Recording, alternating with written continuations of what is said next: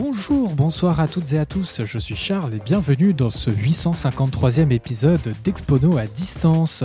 Cette semaine, un épisode sur un format un peu différent de d'habitude car nous allons parler de nos meilleurs souvenirs de sport. Coupe du Monde, Jeux Olympiques, matchs de tennis, nous vous disons tout sur les moments sportifs qui nous ont fait pousser des ailes. Voici le casting 5 étoiles de ce soir pour parler de ce sujet. C'est tout simplement la Dream Team en fait, j'ai envie de dire.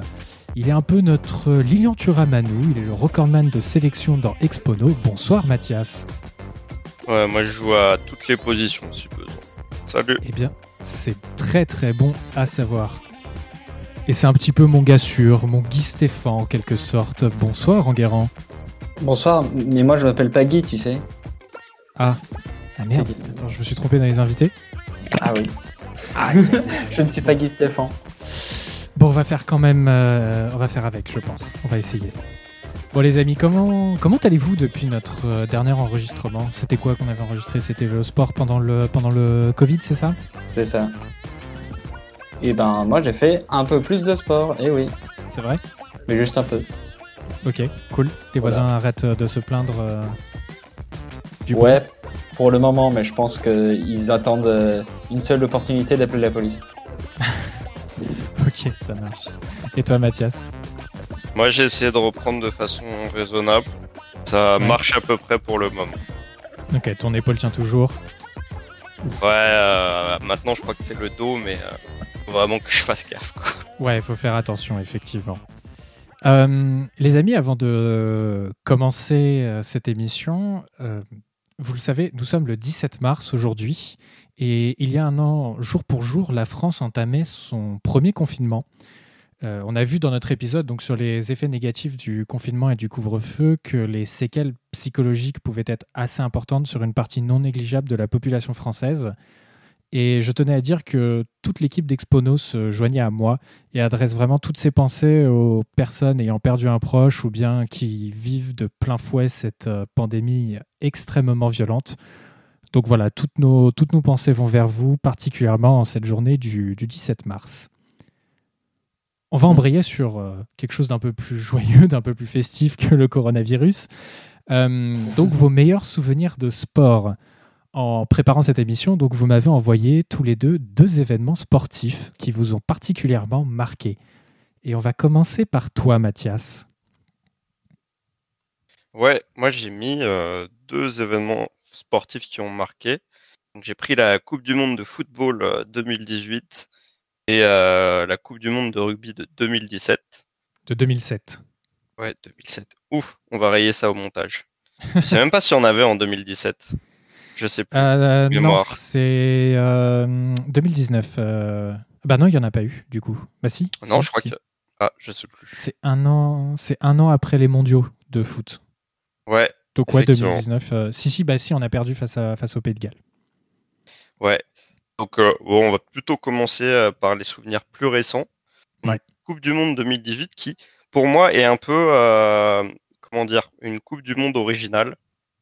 En fait, à chaque euh, Euro, Coupe du Monde de foot, j'ai toujours euh, ce que j'appelle le, euh, le tripartage, où euh, bah, je vais regarder tous les matchs de la France, tous les matchs de l'Espagne et tous les matchs de la Croatie, parce que euh, bah, l'Espagne et la Croatie, c'est un peu euh, mes deux origines euh, du côté de mes grands-parents et puis euh, de mes parents, même s'ils sont nés en France. Mhm. Donc j'ai toujours euh, ces triples chances de euh, bon bah là il y en a une qui s'est fait éliminer, euh, je prends l'autre, etc. Et, euh, et, et bah du coup une finale en fait qui opposait bah, mon pays de, ré- de, résidence, ma nationalité et je pense le pays auquel je suis plus attaché, la Croatie, qui est aussi un de mes pays d'origine, mais où, où je parle pas la langue. J'ai des éléments culturels qui viennent de mon éducation, etc. Et, Bah, Luka euh, Modric est ton cousin, hein, il faut le rappeler quand même. ah, bien, bien- sûr. Donc il y a un joueur de foot qui s'appelle Plazanic, mais euh, je crois qu'il joue en deuxième division allemande, donc je pense qu'on on le verra pas sur euh, un terrain un jour. Bon, quoique l'équipe de Croatie est tellement nulle en ce moment que peut-être, Ouais. Ils ont du Donc, mal à trouver une nouvelle génération, c'est un peu compliqué. c'est ça. Mais du coup, tu parles de génération et en fait, je sais pas, j'ai euh, en fait j'ai regardé tous les matchs des deux équipes Mhm. Et là où j'aime beaucoup l'équipe de France, il hein, n'y a pas, y a pas de souci.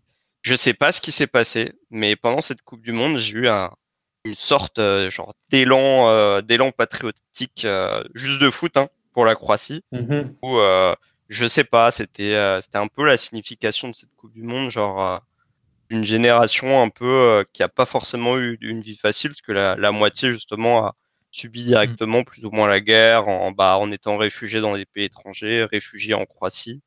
Pas mal de familles qui, qui viennent de Bosnie en fait. Et je sais pas, je trouvais que euh, avait une vraie émotion en fait en début de match. Tu avais vraiment euh, une espèce de possession, un esprit que tu retrouverais pas ailleurs, sachant que c'était une génération où euh, bah, peut-être que c'était leur dernière chance.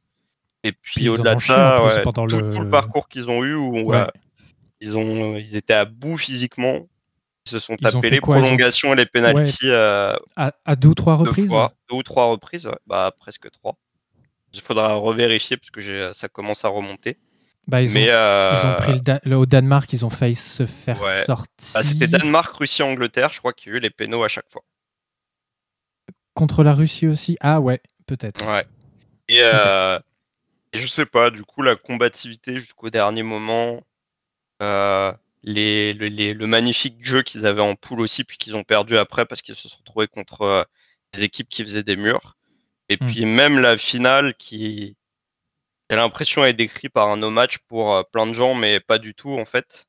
On fait que euh, je sais pas pourquoi j'étais complètement divisé et euh, genre j'ai eu un espèce de moment émotionnel quand il y a eu l'hymne national auquel je comprends rien du tout, mais mais je sais pas, ça m'a ça m'a touché personnellement. Moi du coup, hmm.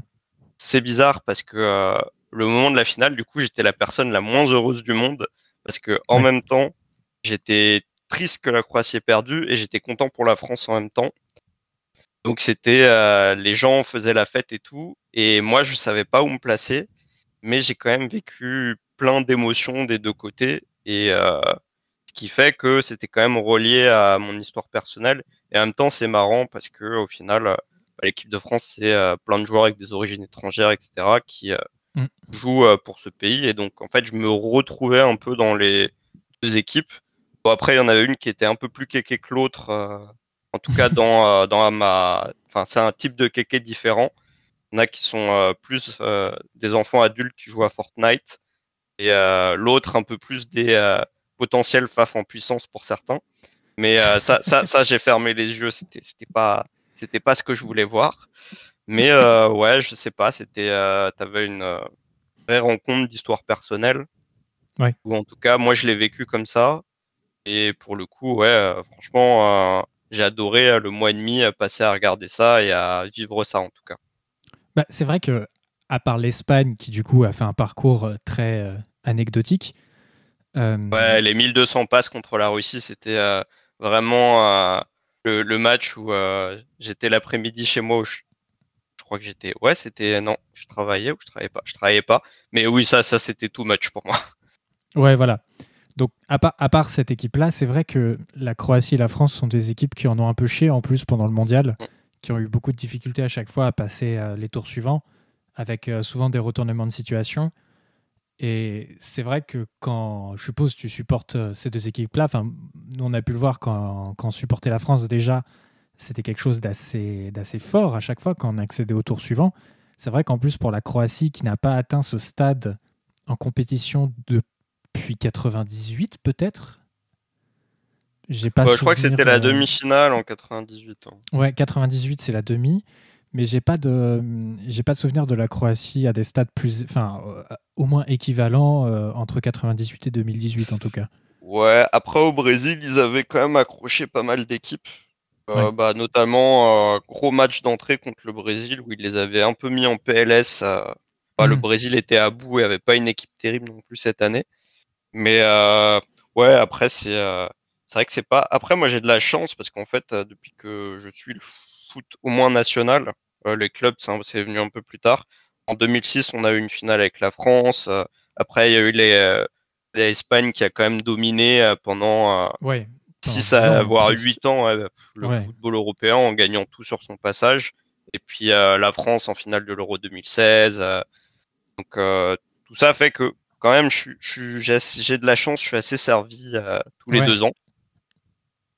Après, bon, hein, c'est, je dirais que quand on regarde des compétitions de foot internationales avec les sélections, de toute façon, on n'est pas là pour voir du foot de qualité, on est là pour vivre des émotions. Ouais, je suis assez d'accord. Bah, ce qui se passe sur le terrain, t'as pas le temps de travailler, tu as souvent des, des, joueurs en fait qui sont à bout de leur saison parce qu'ils ont déjà mmh. joué trop de matchs. Donc tu assistes plus à des adaptations tactiques euh, et flexibles de dernière minute. Euh, des fois, ouais, tu as des équipes qui sont entraînées pendant deux ans, puis ce qui, ce qui marche, euh, comme je disais, comme l'équipe de France en fait, ce qui marche à la dans, dans la Coupe du Monde, c'est l'équipe que tu as bricolée sur les trois dernières semaines parce que ça marchait. Quoi. Mmh. ouais, mmh. Mais du coup, moi, en tout cas, cette Coupe du Monde, j'étais servi. Ah oui. Ok.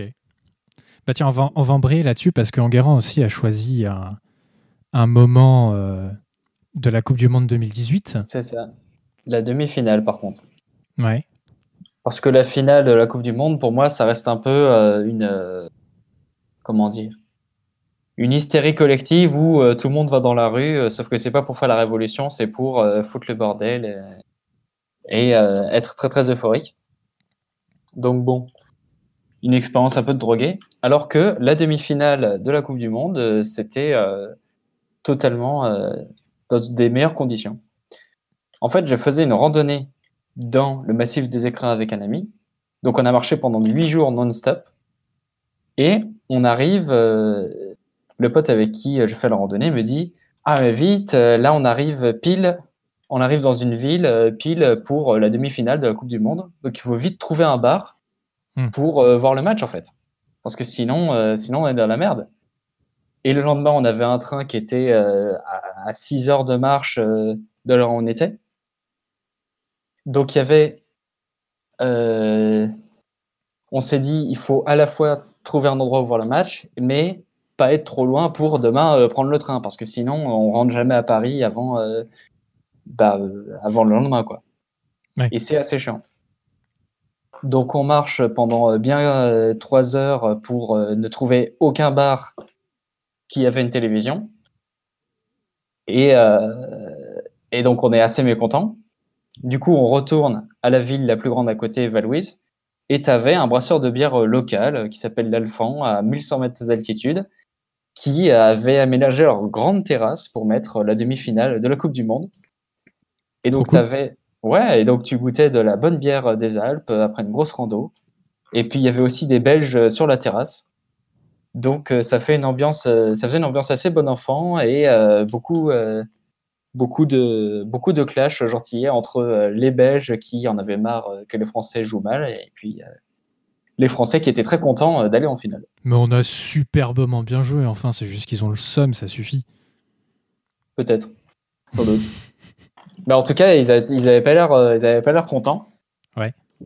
Et puis, au final, après cette soirée, on a été pris en autostop par des gens. On a été amené très très proche de, euh, du lendemain. Donc c'est vraiment euh, une victoire sur tous les tableaux. Quoi. Et c'est euh, le genre de moment où vraiment as, tu participes à un moment, comme tu dis Mathias, assez émotionnel, riche en émotions, avec plein de gens qui peut-être s'intéressent pas du tout au sport ou peut-être s'intéressent pas, ont pas un esprit français d'habitude, mais là tout le monde semblait plutôt content euh, de voir du foot et donc euh, ça m'a plutôt marqué. Surtout vraiment au milieu, euh, au milieu un peu de nulle part. Quoi. Enfin après voilà, c'est une plutôt grande ville, mais vraiment je m'attendais pas. Quoi. C'est vrai que cette, que cette Coupe du Monde a été hyper marquante pour notre, pour notre génération. C'est un peu notre 98 à nous, parce qu'on était un peu trop jeunes pour s'en, pour s'en souvenir. Et c'est vrai que c'était assez, assez marquant au final. Tous les matchs, on les vivait profondément et on faisait vraiment partie d'un tout, en fait. Chose qu'on ressent assez peu, quoi. Bah, je, bah, bah, pas moi. Enfin, non. T'avais pas l'impression de faire partie un peu d'un groupe euh, France, entre guillemets, enfin, du moins sportivement parlant? Bah, c'est un peu c'est un peu con de se mettre des limites, euh, surtout dans une sélection qui est totalement artificielle, tu vois. Oui, mais là, j'ai trouvé, en fait, j'ai trouvé que sur le moment, tu as un esprit de communauté dans la mesure où tu vois des, des performances et euh, tu es plutôt pour euh, ceux qui sont en bleu. Et là, sur le moment, ouais, il y avait un esprit de communauté, mais euh, pour moi, euh, l'équipe de France, c'est pas censé être une concorde où euh, tous les Français se mettent derrière forcément. Quoi. Donc, euh, c'est là où Ouais, je... C'est c'est l'effer- l'effervescence populaire du moment, quoi. Ouais, mais comme ça. je dis, euh, c'est euh, de l'hystérie collective, tu vois, en fait. Oh, quand on était sur les champs pour la finale, euh, c'était Mais- vrai. C'était de Bah oui. l'hystérie. Oui, si, oui, si, quand Oui même. T'as pas vu les, les lacrymos qu'ils ont balancés euh Mais ça, c'est parce que tu as, une dizaine d'abrutis qui sont allés faire un raid euh, au Publicis Drugstore et du coup, les CRS sont intervenus. Mais Mhm. sinon, globalement, chose qui est quand même assez rare, c'est vrai que c'était très très bon enfant, mine de rien. Enfin bref. Pour cette demi-finale, euh, ouais. Mais bon, pour la finale, c'est une autre histoire. Mais c'est pour Oui, ça que j'ai reçu. euh, C'est pour ça très, très positif, euh, dans un endroit vraiment, vraiment euh, unique en son genre, et puis au sein d'un périple lui aussi sportif, et euh, vraiment pendant, pendant toute la semaine de rando, j'avais pas entendu parler euh, de la Coupe du Monde, et euh, là c'est mon pote qui m'a dit bon allez quand même c'est la demi-finale, il faut euh, se trouver un endroit vite. T'étais pas avec. garant touriste perpétuel. C'est ça dans ce monde. Mais t'étais pas avec nous pour le quart de finale euh, face à l'Argentine? Ouais, mais du coup avant, euh, avant ma randonnée. ouais. Ah ouais, c'est ça, ouais, ok. Ouais. Hmm. C'est bien ce qui me semblait. Alors du coup, est-ce que vous voulez mon premier événement ou vous voulez terminer vos deux événements et avoir les miens derrière? Non, Nous, bah, nous, on est équitable, vas-y. Ok, ça marche. laisse entendre ta parole, Charles. Vas-y, on est dans Expono. Alors, euh, on va changer complètement de sport. Euh, on va passer au tennis et plus précisément à Roland Garros. C'est un, match qui m'a euh, marqué et qui me marque encore aujourd'hui, pour être très honnête. Euh, J'ai choisi euh, la demi-finale de 2011 qui a opposé Roger Federer à Novak Djokovic. Alors pour vous remettre un petit peu dans le, dans le contexte de cette année 2011, euh, tennistiquement parlant, depuis le début de la saison, en gros, Novak Djokovic vraiment domine le tennis. Il a remporté son deuxième Australian Open. euh, et surtout, il possède, avant cette demi-finale, 41 victoires consécutives avant ce, ce match-là. Il a vraiment tout gagné depuis qu'il a débuté sa saison. Et s'il gagne, il égalise John McEnroe en termes de nombre de victoires euh, consécutives. En plus, il peut devenir numéro un mondial pour la première fois. Euh, Roger, lui, il a trois défaites de suite contre Djokovic. Et on commence à se dire depuis 2-3 ans que voilà, Federer, il est vraiment sur la pente descendante et que Djokovic, c'est le futur numéro un mondial euh, en puissance. Enfin, ça va, la nouvelle rivalité, ça va être entre lui et Nadal euh, définitivement, et que Federer est un petit peu, euh, est un petit peu euh, enterré. Il y a un peu un, un genre de, de passage de flambeau en fait autour de, autour de ce match. Et euh, en fait, tout le monde, enfin tout le monde disait que Federer allait globalement se faire complètement écraser par Djokovic. Il n'avait vraiment aucune chance. Et ça a été certainement le plus beau match de tennis que j'ai pu voir de toute ma vie. C'était un niveau mais titanesque, vraiment. Et ce match est considéré encore euh, aujourd'hui comme le plus beau match de la décennie euh, 2010-2020. Et surtout, euh, il est classé dans le top 5 des plus beaux matchs de tennis de l'histoire. Et c'était une émotion assez, euh, assez folle de voir, euh, de voir ce match-là. Moi, je, suis le tennis depuis, que, depuis euh, tout petit, depuis que j'ai 3 ans. Je suis ce sport, j'en fais depuis, euh, depuis mes 4-5 ans. Enfin voilà, c'est un sport que j'aime énormément. Et quand tu aimes ce sport, tu ne peux que aimer Roger Federer et le supporter parce que c'est un type qui a une élégance euh, folle sur un terrain. Et sur ce match, ça me faisait un peu de la peine. En fait, je voulais pas trop voir le match au début parce que je me suis dit qu'il allait, enfin comme tout le monde, hein, qu'il allait se faire écraser.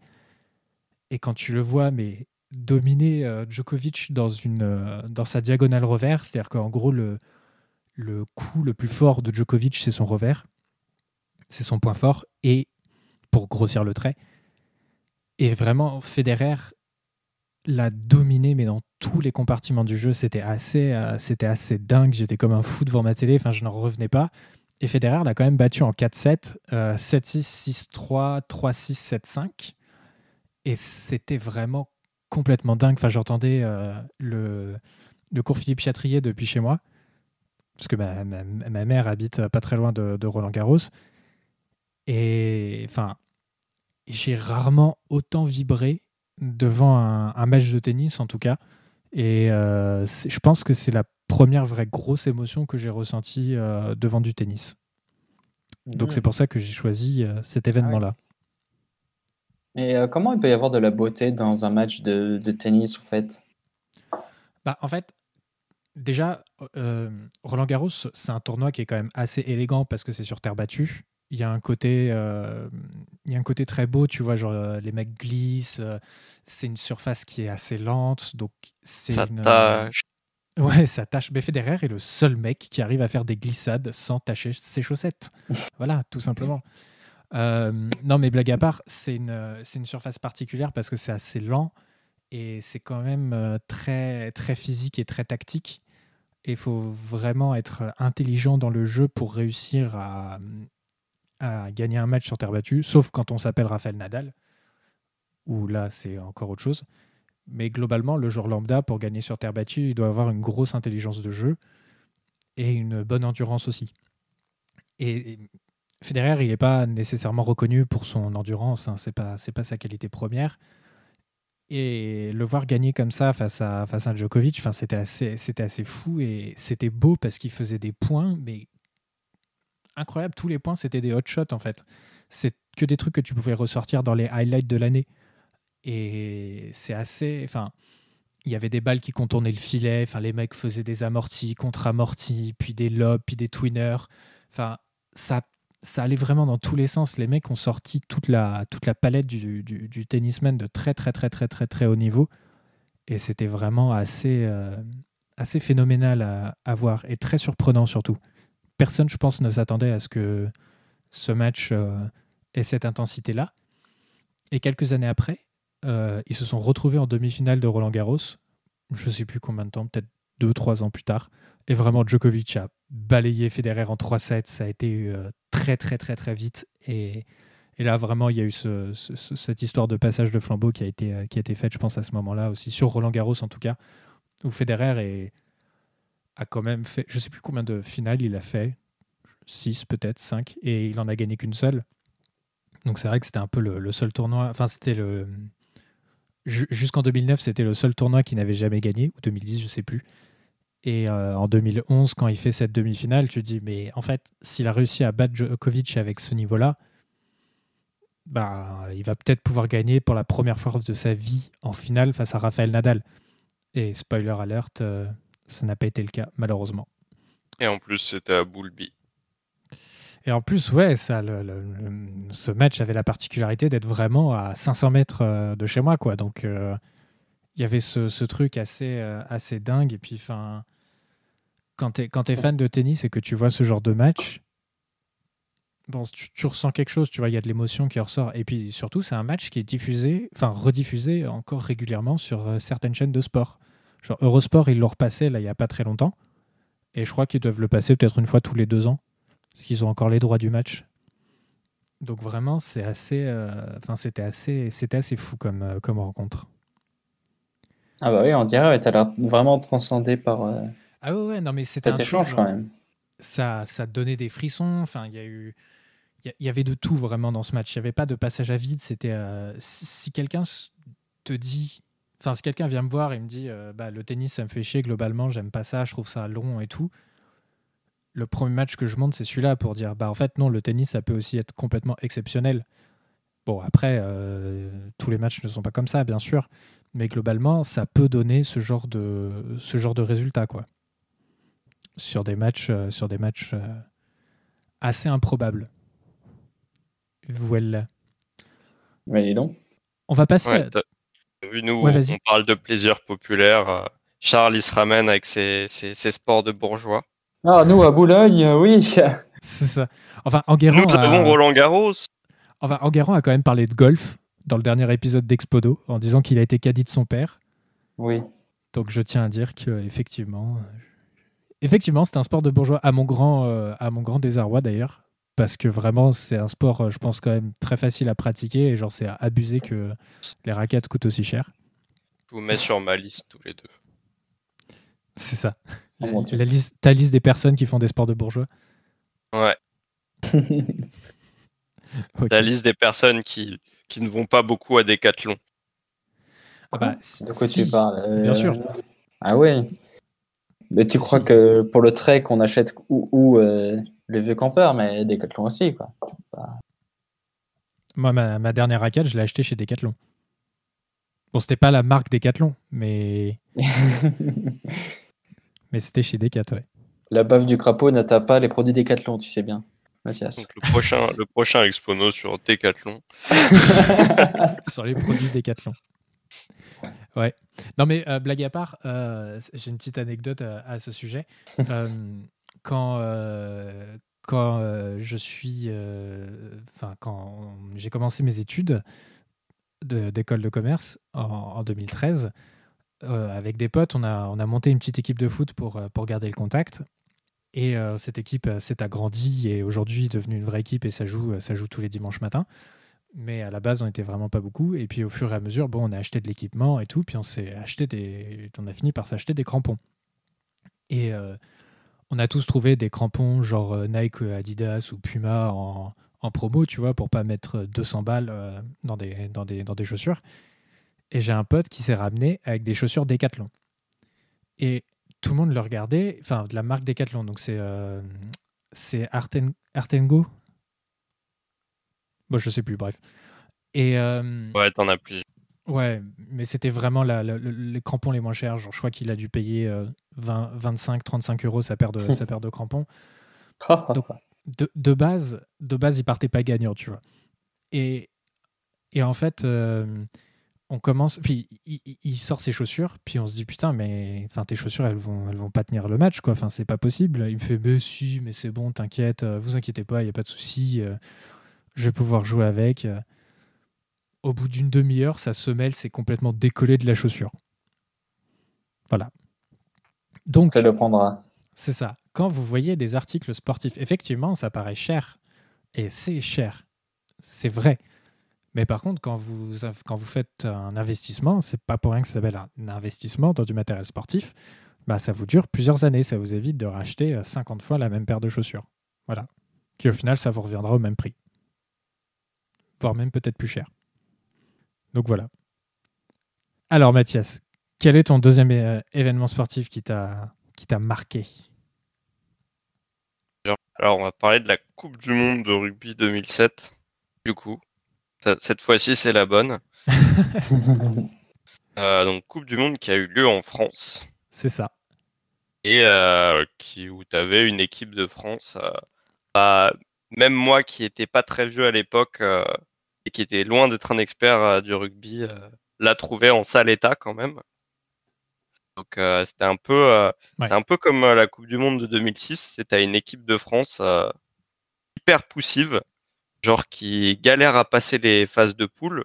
Je crois qu'elle perd contre l'Argentine et elle perd même euh, pour le match de la troisième euh, place euh, contre l'Argentine où elle se fait littéralement démolir. Mais Ouais, c'est- c'est- c'est- c'était pas ça qui m'a marqué. Du coup, j'avais regardé tous les matchs de la poule. Et puis est venu un peu euh, le match légendaire, enfin, t'en as même eu plusieurs, contre la Nouvelle-Zélande, contre les All Blacks, où Ouais. euh, là, la France s'est s'est réveillée. Et euh, en fait, je je suis pas nécessairement euh, hyper fan du rugby, je respecte euh, le sport et tout, mais c'est pas un truc que je regarde toutes les semaines. Hmm. Euh, même tous les ans, des fois, ça peut arriver. Bon, bref. Mais en fait, ce match-là, il m'a vraiment marqué, mais en fait, à tous les instants, que ce soit au début du match ou euh, genre devant le AK des All Blacks, les Français, ils avancent vers eux avec tous des regards de meurtriers. Euh, T'as Ouais. l'impression que euh, globalement, euh, c'est la guerre sur le terrain. Et euh, bah, du début à la fin, en fait, c'est un combat où tu vois toutes les mêlées, ça pousse et euh, des mecs qui se prennent des nions, ça saigne et ça, ça combat jusqu'au bout pour euh, vraiment avoir une super victoire et, euh, et vraiment euh, t'offrir un, un moment en fait de, de malade mental. Et euh, bah, ce truc-là, ouais, ça, ça m'a hyper marqué parce que euh, même avec les, tous les événements sportifs que j'avais vus, j'avais jamais vu un truc comme ça en fait. Où tu Hmm. te dis, c'est des mecs, c'est en France, ils sont hyper médiatisés, ils s'en sont pris plein la gueule depuis un mois. Et puis là, au moment où tout le monde attend à ce qu'ils se fasse rouler dessus, les mecs ils apportent tout ce qu'ils ont et ils font un peu le match de leur vie dans leur pays, devant leur public. Et euh, ils te battent le mastodonte vraiment de l'époque. Bah, le favori. Hein. Pour perdre dans un match complètement nul contre l'Angleterre quatre jours après et se faire démonter par l'Argentine. Mais ça, c'est l'histoire qui s'en souviendra. Moi, moi, j'ai moi, oublié. mais, mais non, non, c'était c'était vraiment un truc exceptionnel et ouais. ouais. En fait, c'est euh, c'est là où euh, c'est marrant parce que euh, l'événement sportif, je pense que tu as deux manières de le vivre. Toi, tu tu t'adores des matchs pour en fait la technique que ça t'a apporté. Vraiment, toutes les actions sont magnifiques. Tu as un côté tactique et vraiment du génie sur le terrain des fois, soit pour tous les sports. Mmh. Soit tu es dans un, une espèce de ferveur populaire et aussi ferveur qui est lié vraiment à tout l'historique du moment. Et, euh, et en fait, mmh ces moments-là, vraiment, où tu, tu, retrouves des trucs exceptionnels, c'est pas. C'est que tu as, tout un cheminement d'événements qui t'a amené là. Mmh. À toutes les purges que tu as vues auparavant euh, qui t'ont amené là. Et puis là, il se passe quelque chose euh, dans la tête de 15 personnes sur un terrain. Et euh, sûrement, bah, tout le monde touche, tout le staff, etc et il se passe un truc incroyable et t'assistes à ça. Et même si tu comprends rien au rugby, même si tu comprends rien à un sport en général, t'es quand même euh, traversé par quelque chose. Quoi. Mmh. C'est ça une dramatisation, ouais. Puis c'est vrai que l'équipe de France au rugby, euh, ça a toujours été comme ça, c'est-à-dire qu'elle est toujours catastrophique sur l'entrée des matchs, au début de la compétition. Elle fait un énorme match référence.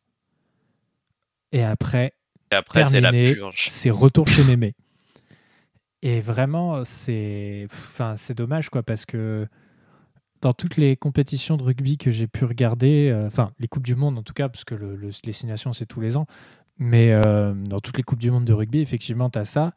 Et c'est vrai que sur 2007, euh, il y avait un petit peu ce côté, bah, un peu comme en 98, quoi. C'est-à-dire que c'est organisé chez nous, donc c'est nous qui allons forcément gagner, tu vois.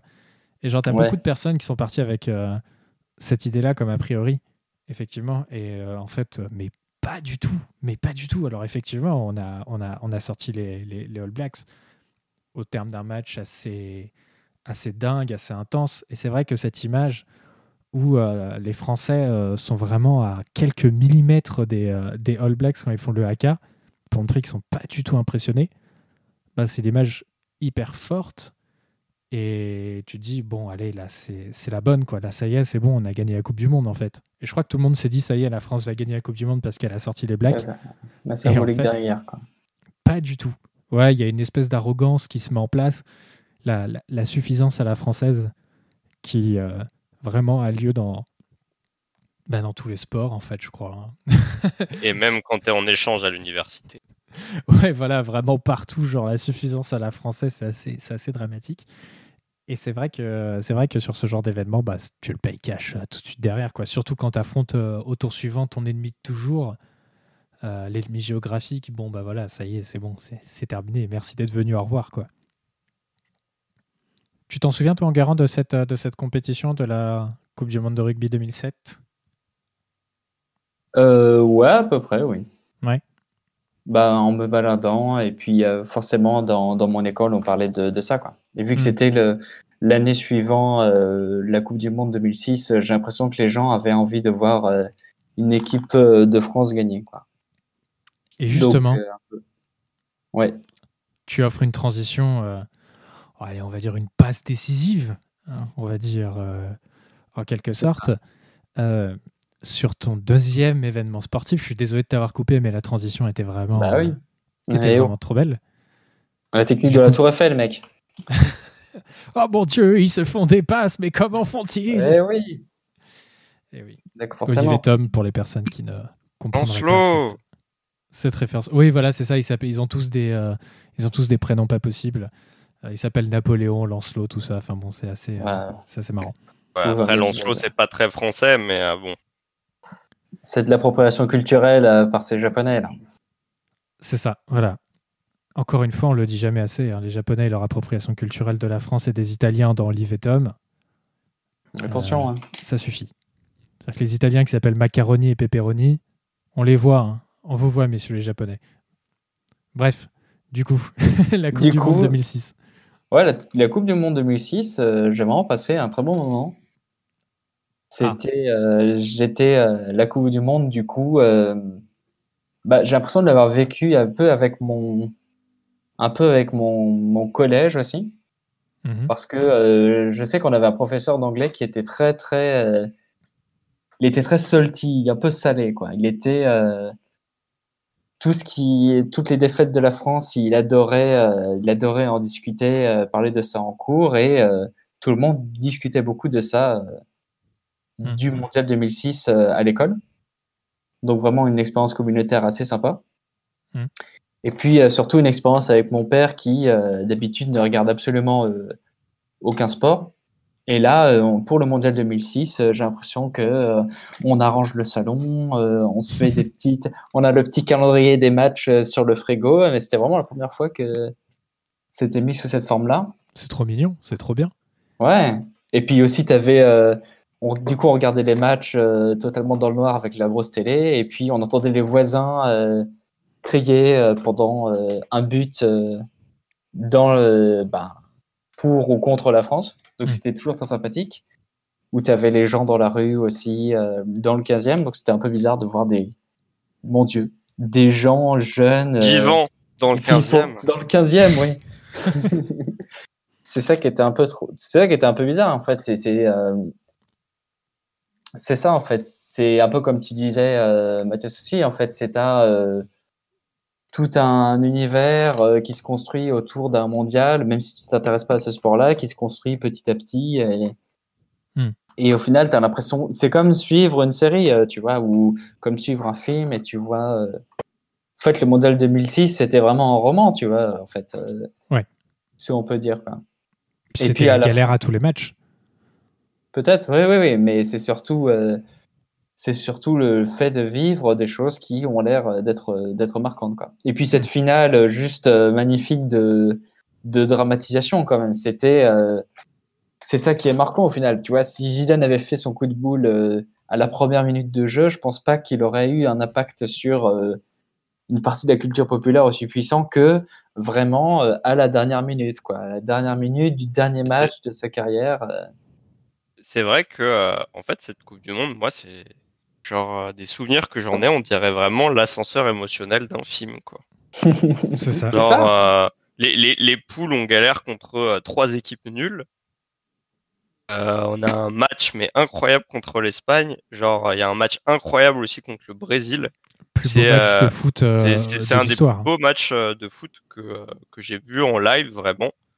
Où, euh, même à 10 ans, j'avais plein d'émotions et tout. C'était vraiment le, le grand suspense, quoi.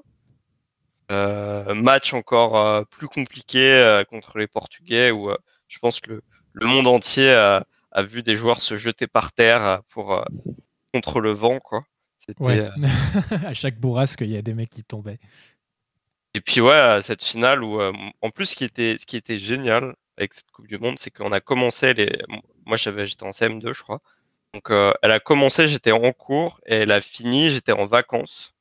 Donc tu pouvais voir tous les matchs et euh, je, me, je me souviens de ce moment où la, la France a perdu avec euh, les Italiens que j'ai détestés pendant des années Ah putain, pareil. après ça et Ah euh, où il y avait tous ces mecs touristes italiens en Alsace. Donc qu'est-ce que vont foutre les touristes italiens en Alsace? Il y en avait genre 200 qui sont sortis. Et euh, mes parents avaient une Fiat à l'époque, une bien connue Fiat euh, que, que Enguerrand Oui, connaît bien, Ah oui. qui est morte aujourd'hui.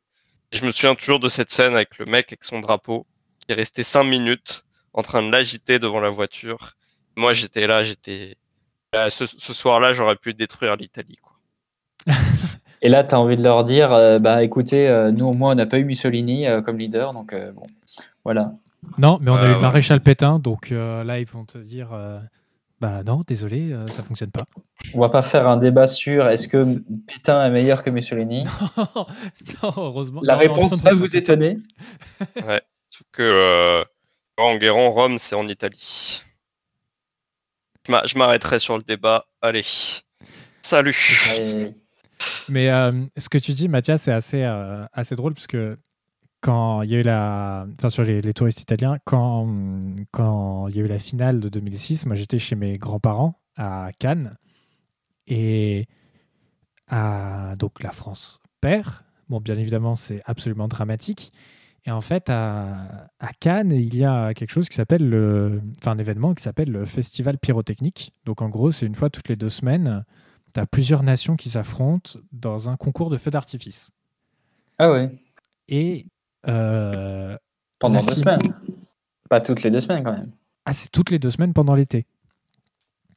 Donc tu as euh, une- huit nations, je crois, qui s'affrontent euh, et qui tirent donc toutes les deux semaines. Et euh, ou toutes les semaines, je sais plus. Enfin bref, c'est très, c'est un tirage, enfin ça tire régulièrement. Et la finale a lieu le 12 juillet, si je dis pas de bêtises. Et euh, nous, on va voir le feu d'artifice du 14 juillet. Et ironie du hasard, le 14 juillet, c'était l'Italie qui tirait. Et j'ai jamais vu un hymne se faire autant siffler de ma vie. Genre, euh, sur la... En fait, ils passent les hymnes. Enfin, ils passent. l'hymne- donc, 14 juillet, il y a l'hymne de la France. Et évidemment, ils passent l'hymne de la nation qui est en train de tirer. Donc, l'hymne de la France est respecté. Et quand il y a l'hymne italien, ah la vache, tout le monde a sifflé, hué et tout. Enfin, tu sais, il y avait vraiment une rancœur euh, vraiment terrible. Et c'est vrai que c'est resté, mais pendant des années, cette rancœur envers l'Italie, quoi. C'est assez, Ah euh, c'est assez ouf. Ah bah dans le football, ah bah ouais, clairement. Ah ouais, dans le football. En plus, euh, si je dis pas de bêtises, on, allait- on les avait eu à- aux éliminatoires de l'Euro. Après, on les avait eu à l'Euro. Et ouais, non, c'était terrible. On en les plus- a aux, aux éliminatoires de l'Euro, c'est notre premier match, Mm. l'Italie. Donc ouais, c'était euh, premier match, elle est repartie dedans. euh.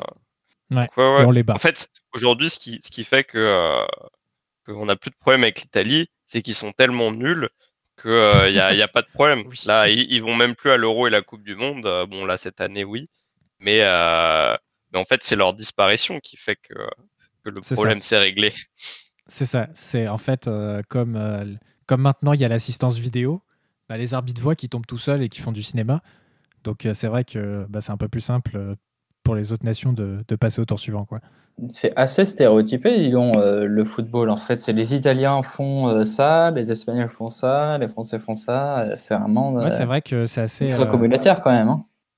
pas, pas communautaire, mais c'est vrai que tu as des stéréotypes, comme tu dis, des clichés qui sont hyper persistants et qui sont relativement vrais, j'ai envie de dire, en quelque sorte. Mais c'est vrai, enfin, t'as l'Espagne qui est extrêmement technique et euh, qui joue très très bien au ballon. euh, euh, les Allemands qui sont très forts dans leur tête. nous, on est juste costaud physiquement. Les Italiens, c'est des comédiens. Les Anglais, bah, ça reste les Anglais, c'est-à-dire qu'ils sont très forts dans leur championnat, mais quand ils doivent s'allier, enfin se retrouver entre eux pour ensuite aller défoncer les autres, bah, ils sont nuls. Voilà, tu vois, c'est vrai que c'est assez, euh, assez stéréotypé et que bah, ce sont des, des, des choses que tu retrouves très régulièrement dans toutes les compétitions, en fait. Et c'est assez marrant. Sans doute. Voilà. Et toi alors, Charles, du coup euh, Eh bien, nous restons dans le football. Ah. Nous restons sur l'équipe de France. Ah Ah Et je vais parler d'un match, peut-être le match de l'équipe de France qui m'a le plus marqué, parce que j'avais la chance d'y être. Je parle du match France-Ukraine qui a eu lieu le 19 novembre 2013. Donc pour remettre un peu de contexte, euh, c'est le match euh, barrage retour de la qualif pour la Coupe du Monde 2014 au Brésil.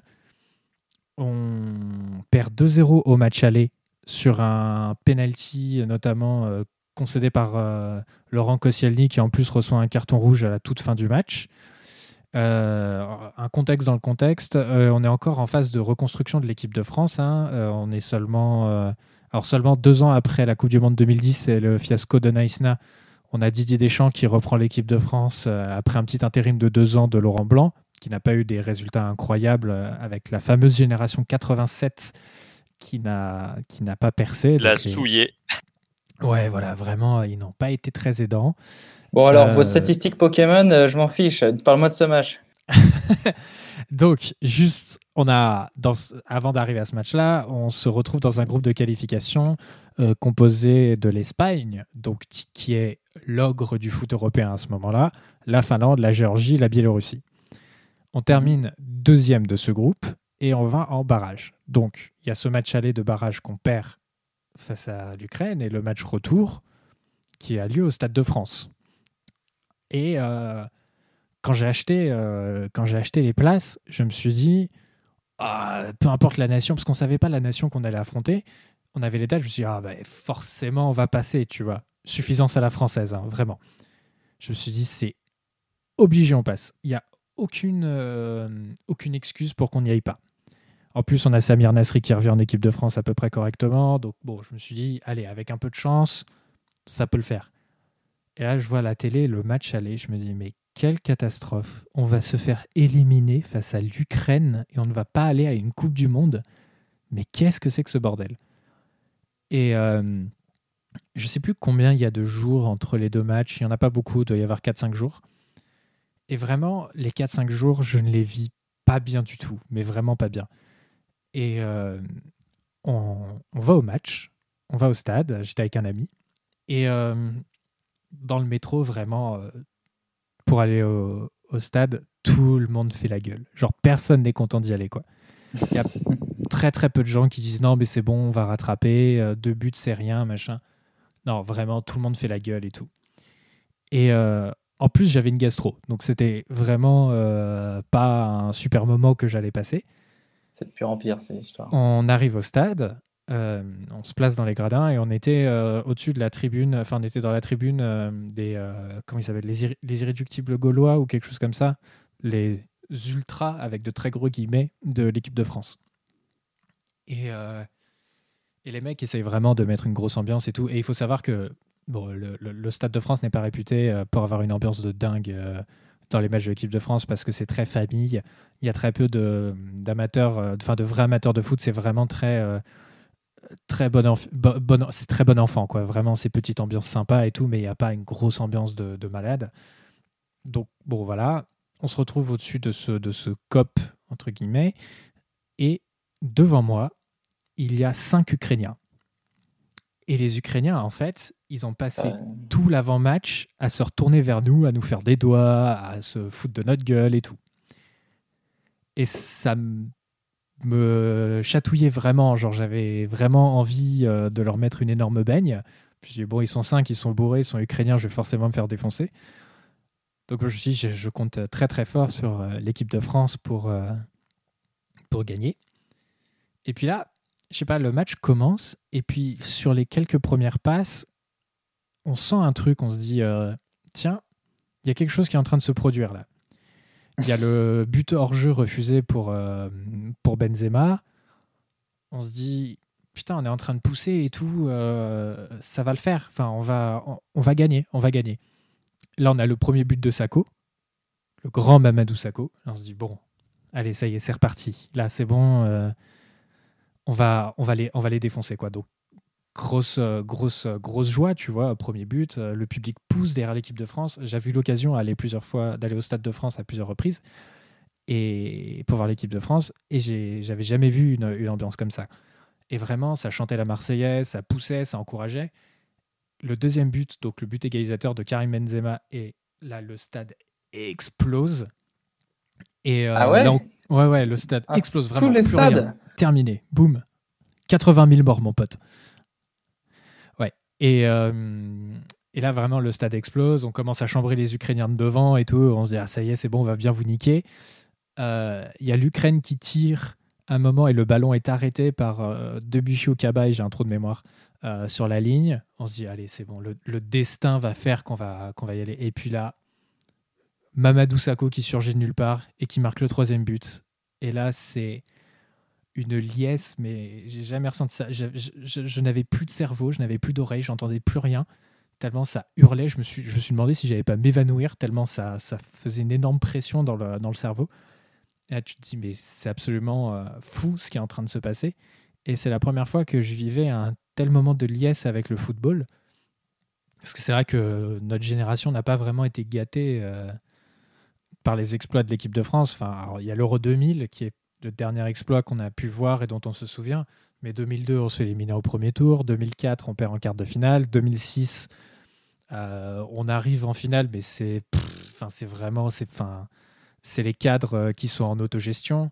2008, on perd au premier tour de l'Euro. 2010, il y a la grève de Naïsna. 2012, on perd face à l'Espagne en quart de finale de l'Euro. Et là, euh, tu te dis, mais c'est fou, quoi. Il y a, peut-être quelque chose qui, est en train de se passer avec cette équipe de France, quoi. Mais quelle idée de suivre l'équipe de France aussi. attends, si l'équipe de France est nulle, choisis une autre équipe. Hein. Y a pas de... Regarde Mathias, lui, il a deux autres équipes au cas où euh, ça ne marche pas. Hein. Alors, c'est-à-dire que comme euh, mes grands-parents sont d'origine vietnamienne, euh, vraiment, je préfère. Il n'a pas beaucoup de choix. Hein. je, préfère, je, préfère vraiment supporter l'équipe de France parce que le Vietnam, on n'en entend pas beaucoup parler. Quoi. Parce que toi, en et, surtout, surtout, Charles, tu, vas, tu vois quand même un match avec Sako, Debuchy Kaba est titulaire, quoi. Tu, peux comprendre qu'il n'y ait pas beaucoup d'amateurs de foot ce jour-là, quoi.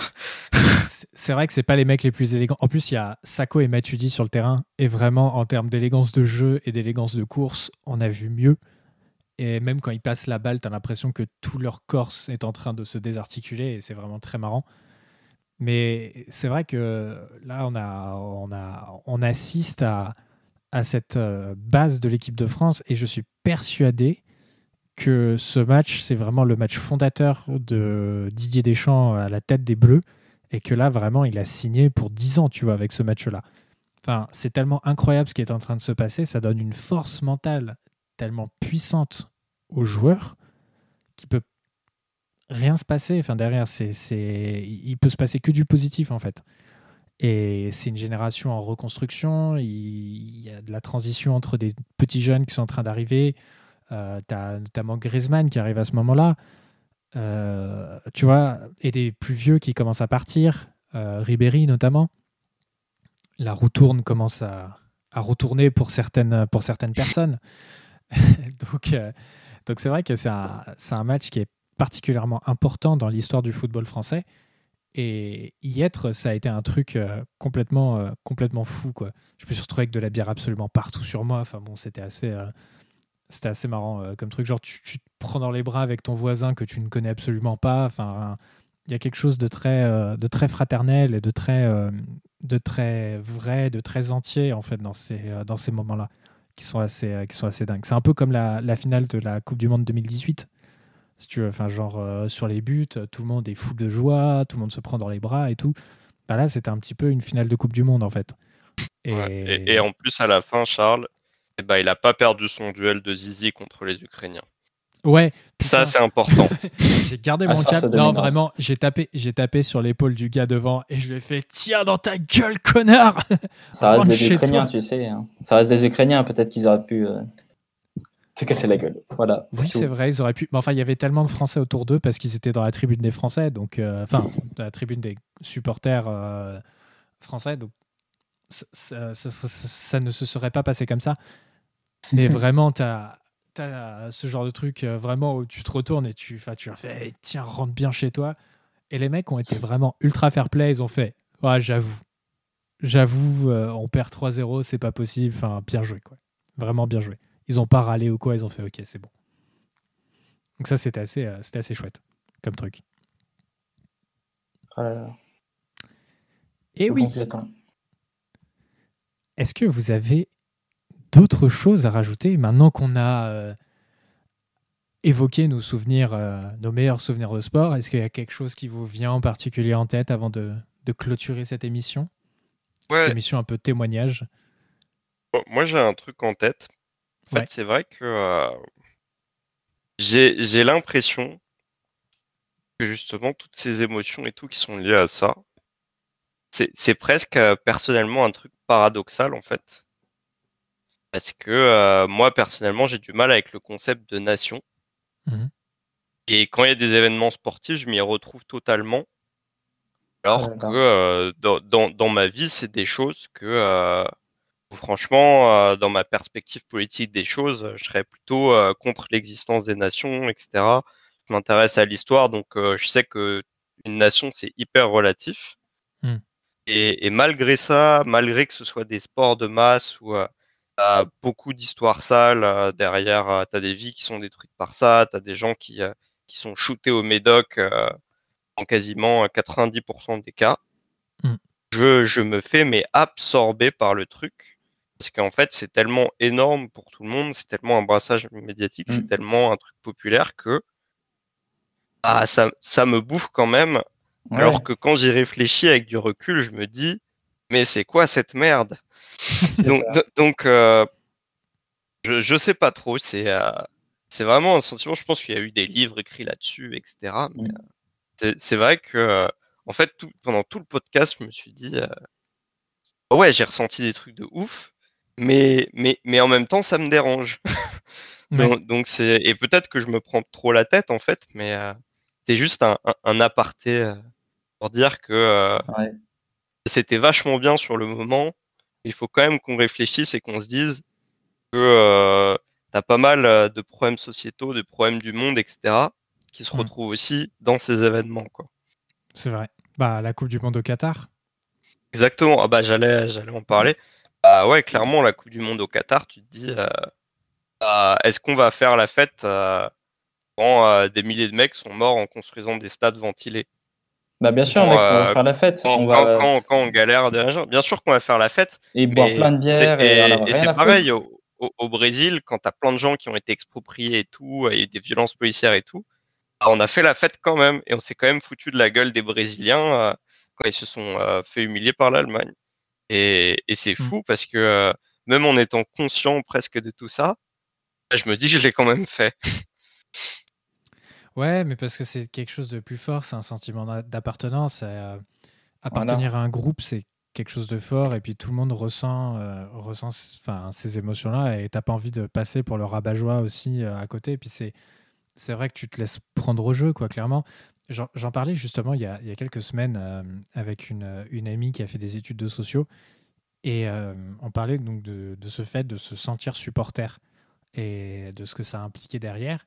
Et elle disait que elle, bah, en vrai, le foot, elle s'en fout, mais complètement. Enfin, on prend le foot comme, euh, comme exemple, mais ça peut être n'importe quel autre sport collectif, n'importe quel autre sport tout court.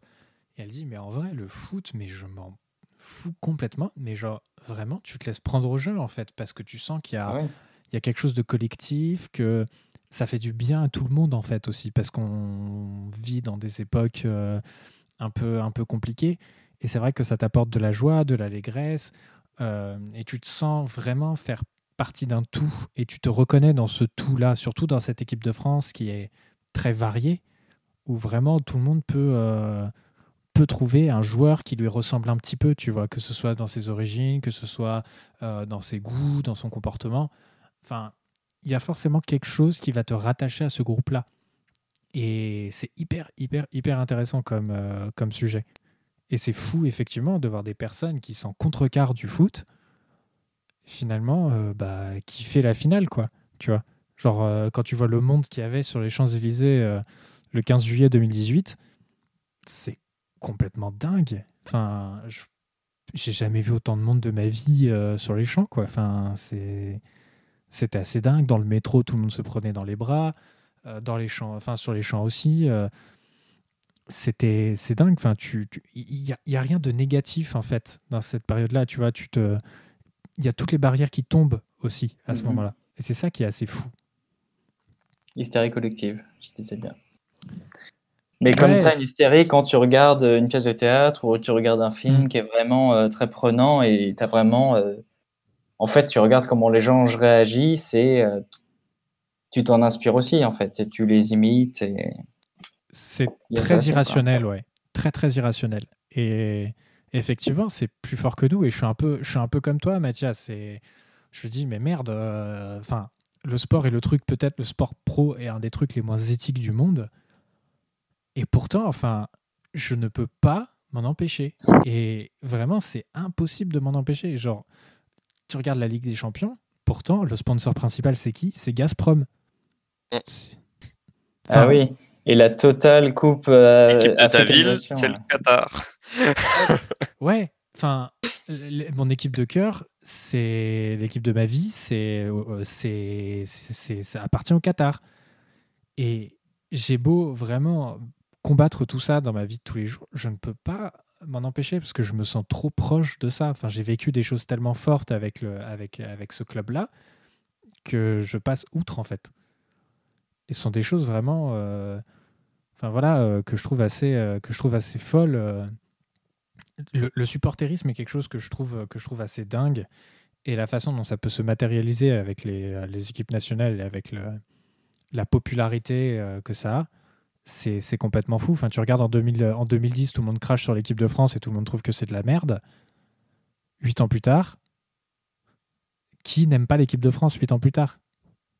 Bah, moi, j'en sais rien, moi, je m'en fous. bah arrête Enguerrand t'étais à poil sur les Champs-Élysées euh, ça suffit on t'a tous Ouais, vu hystérie, hystérie collective. la, com- Ouais, la ouais. communauté. Mais moi, c'est pas la performance euh, qui me m'intrigue plus dans euh, le fait sportif, c'est vraiment euh, le fait que tu vis ça avec d'autres personnes et que Mm. ça t'emballe, tu vois.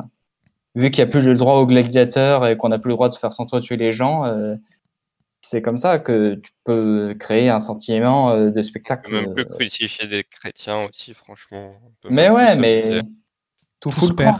C'est la cancel culture. C'est ça, c'est à cause de ces mecs woke là. Non mais la woke culture, on vous voit. hein.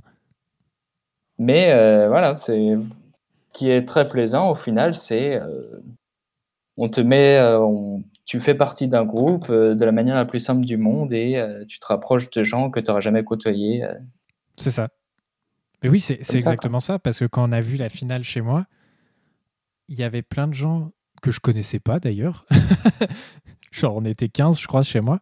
Et au final, euh, enfin, quand, quand on a gagné, c'est comme si on était tous potes depuis 25 ans. Ouais, Et c'était ouf. Mhm. Enfin, franchement, euh, et il y avait de, tout, de tous les horizons. Enfin, c'était, c'était dingue. Donc, ouais, non, c'était, c'était des trucs assez, euh, assez chouettes. Avez-vous encore quelque chose à rajouter à cette émission? C'est c'est bon, je me calme pour aujourd'hui. voilà. Ça marche. Et toi, Garant, t'as quelque chose à rajouter? Euh, non, écoute, de toute manière, je pense que ce serait censuré. Donc non. Ok, très bien. Eh bien, au lieu de te censurer, on va clôturer l'émission en guérant. Merci à vous deux, les amis, d'avoir euh, participé à cette émission. C'était grave cool de, parler de tout ça. J'ai eu presque des frissons en, en reparlant de, certains événements. Euh, chères auditrices, auditeurs, un grand merci évidemment de nous avoir écoutés. Vous connaissez la musique, abonnez-vous si ce n'est pas encore fait à ce podcast sur vos plateformes de streaming préférées. Laissez-nous un petit commentaire sur Apple Podcast. Nous mettons aussi tous nos épisodes sur YouTube. La chaîne s'appelle Podcast Expono. Suivez-nous sur les réseaux sociaux, Facebook et Twitter pour des informations complémentaires et sur Instagram pour avoir les coulisses de l'émission. On se dit à bientôt pour, une prochaine, pour un prochain épisode. Pardon. À bientôt, au revoir.